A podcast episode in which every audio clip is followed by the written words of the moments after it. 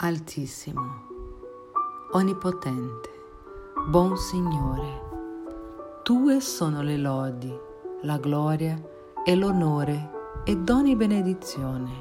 A te, solo Altissimo, si confano in nessun uomo è degno di te.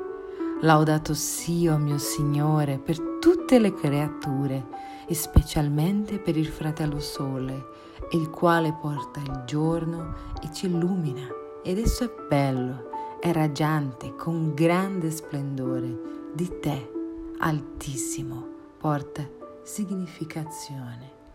Laudato sia, mio Signore, per la sorella luna e le stelle. In cielo le hai formate limpide, belle e preziose. Laudato sia, oh mio Signore, per il fratello vento e per l'aria, le nuvole, il cielo sereno ed ogni tempo per il quale alle tue creature dai sostentamento.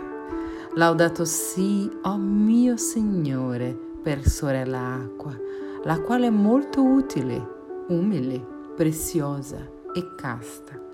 Laudato sì, o oh mio Signore, per fratello fuoco con il quale ci illumini la notte ed esso è robusto, bello, forte e giocondo. Laudato sia, mio Signore, per la nostra Madre Terra, la quale ci sostenta e governa e produce diversi frutti con i coloriti fiori ed erba. Laudato sia, mio Signore, per quelli che perdonano per amor tuo e sopportano malattie e sofferenze. Beati quelli che le sopporteranno in pace, perché da te saranno incoronati. Laudato sì, o oh mio Signore, per la nostra sorella morte corporale, dalle quali nessun uomo vivente può scampare.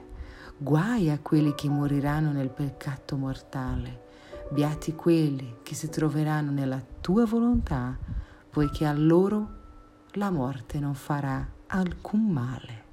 Laudate benedite il Signore e ringraziatelo e servitelo con grande umiltà. Cantico delle creature. San Francesco d'Assisi.